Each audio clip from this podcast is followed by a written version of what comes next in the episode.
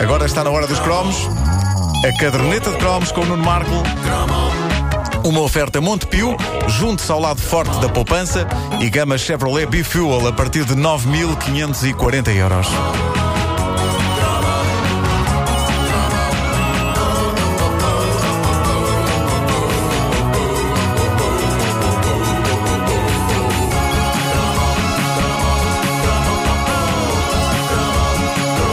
Temos mostrado muitas séries invulgares que víamos nos clássicos tempos dos mais novos, na nossa infância.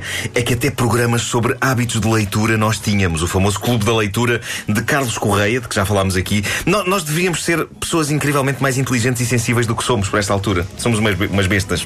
E eu não sei porquê. Eh, é Quem é que me estás a chamar isso? Desculpa, Vasco, mas é a verdade. A, a televisão Não fez o fala, possível. não fala só dele. O que é que eles nos incluem nestas coisas? Estou a tentar arrastar-vos para este abismo. Desculpa, Vasco. Pronto, sou, sou- sou só eu uma besta. Não, estou Ah, contigo nisso, estou contigo. Mas, mas é que não era, só, não era só o clube de leitura e os programas sobre eh, leitura, era, por exemplo, alguns dos desenhos animados experimentais dos países de leste e, do National Film Board of Canada, que o Vasco Granja passava nos, pai- nos- nos países dele. Vasco Granja tinha país.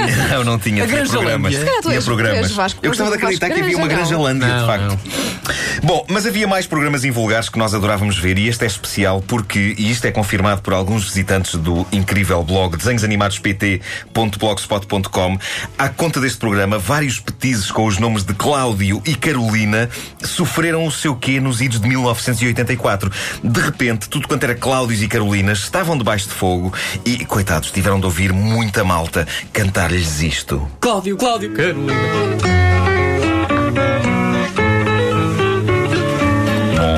Pom, pom, pom, pom.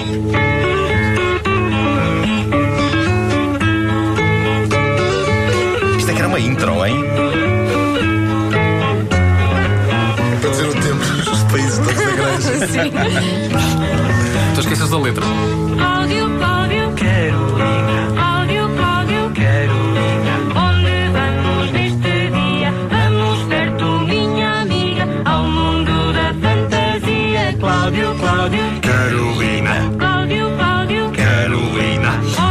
É e ao mesmo tempo não, sou, sou um bocadinho a canção ainda do tempo do prego também de, de- não é? aqui uma Mas olha, eu não me lembro claro. disto. Não! Não. Cláudio, Cláudio e Carolina. Isto é de 84, eu lembro-me, tens de te lembrar. O que é que tu andavas a fazer, Wanda? Ah, então já sabemos. Já, claro. Claro, isso. mais com? Ah, Nove, Era isso. Uh, Cláudio e Carolina era uma experiência louca que juntou a RTP à famosa companhia de teatro de fantoches Lanterna Mágica. Eu cheguei a ver espetáculos da Lanterna Mágica, uma companhia que, aliás, ainda hoje funciona e apresenta peças pelo país fora. Para quem não está bem a ver quem era esta equipa da Lanterna Mágica, basta dizer que foram os responsáveis por duas das figuras mais míticas da nossa infância e juventude, o Horácio e o Elias no jornalinho. Ah, sim, sim. Isso não me lembro. Não te lembras? Não me lembro. Não seja parvo. Não me lembro o que é que era. Não me lembro. Desculpa lá ter em 79, não me lembro. O que é que tu fazias enquanto dava o jornalinho? O que é que tu estavas a fazer? Estavas a chuchar no dedo. Sim, nessa altura, E- sim. Sim. Ah, A bolsar. e vocês querem saber uma coisa notável? Há umas semanas eu fui às Caldas da Rainha falar sobre os livros da caderneta de cromos e uma das pessoas responsáveis pelas tertúlias sobre livros que acontecem no Centro Cultural das Caldas é nada mais nada menos do que José Ramalho. Não e posso. quem é José Ramalho? Quem é o José Ramalho? O José Ramalho dava a voz e manipulava o Horácio do, do jornalinho. E foi um momento incrível. Manipulava o Ramalho Horácio, sabe tão mal, sou tão mal. manipulava o Horácio. Nós estamos a falar do Marco Horácio. É. Ah, o- foi um momento incrível. O José Ramalho de repente começar a falar comigo com a voz do Horácio. A dizer: Olá, Elias, tudo bem? Como está? Epá, foi- foi incrível. Absolutamente incrível. O grupo Lanterna Mágica estava em alta nos anos 80, anos em que os miúdos ainda se interessavam a sério por fantoches. Hoje interessam-se por Jonas Brothers e Justin Bieber, Não pode ser. que à sua maneira são também fantoches. E não sabe qual é o homem que manipula o gesto. Pois não, pois é, ninguém sabe. Ah, mas para além dos bonecos do jornalinho, eles faziam a Lanterna Mágica, esta série alucinante chamada Cláudio e Carolina.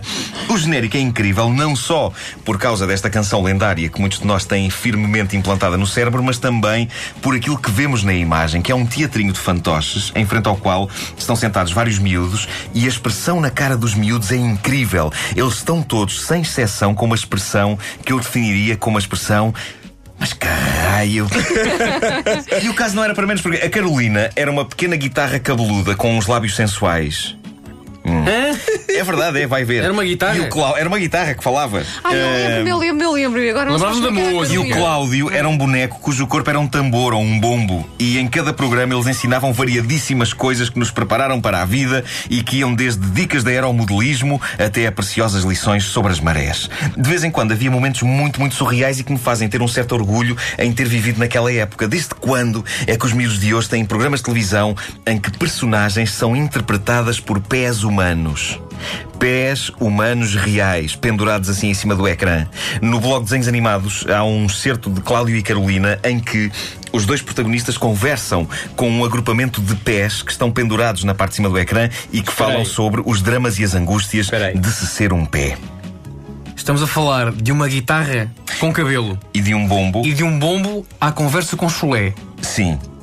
E eu acho que já se impunha que isso acontecesse na televisão naquela altura. Eu, eu passei boa parte da minha infância a dizer para quando uma guitarra e um bombo a falarem com pés. com E tens esse som? Tenho este som. Vamos ouvir. Pois então ficaram admirados por nos verem a dançar. Não me digam que pensavam que os pés só servem para caminhar.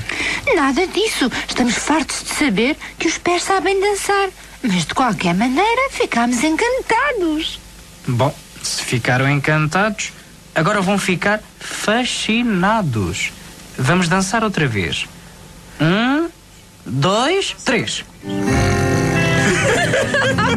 Digamos que o entretenimento naquela altura era um bocadinho diferente do que é hoje. Eram poucos. Mas epá, eu não me lembro nunca de adormecer a ver estas séries, mas ho- hoje em dia epá, o mundo andava a um ritmo completamente diferente. Completamente diferente. Se fosse hoje ao fim de dois minutos, ah, boring. Muda de canal, meta Pokémon. Pokémon já está desatualizado. Eu já, eu já, já- é. Os miúdos hoje são capazes de dizer Pokémon, o que é isso? Ah, mas lá está, os pés nesta cena eram interpretados por genuínos pés humanos, nos quais tinham sido colados olhos. Tem olhos no peito do pé. É doentio. Ah, e isto é o tipo de trabalho de ator que eu nunca é que era a poderia boca? fazer. A boca, Não se ficas via. com a ideia que é tipo os dedos. Os dedos é assim, os dedos funcionam quase como a boca dos pés. É surreal, isto que eu estou a dizer, estranho, surreal. Não. Ah, mas isto é, é o- é o tipo de trabalho de ator que eu nunca poderia fazer devido à terrível falta de estética da unha do dedo grande do meu pé direito, que é tal que em 1977 levou com o meu prato de boldanos em cima. E nunca mais foi a mesma. Nunca, mais foi a mesma. Já me disseram que há maneiras de, resolver isto e de ficar com a unha. Sim. perfeita, mas eu não quero. É o meu ferimento de guerra, é a minha Sim, cicatriz. é o teu Vietnã ao nível dos pés. De certa forma é sexy e ainda bem que é numa unha do pé e que por isso está metido dentro de uma piuga e num sapato. Porque se eu andasse para aí com o pé descalço, eu não ia aguentar as mulheres todas. Ah, ai, a unha dele, ai, eu desejo, vou cair-lhe aos pés. Não, lá está. Aos pés. Aos pés. pés. É muito provável que isso Elas aconteça. fariam isso, não é? Pois é, Elas- verdade. Claro. Já acabou o cromo? Já, já.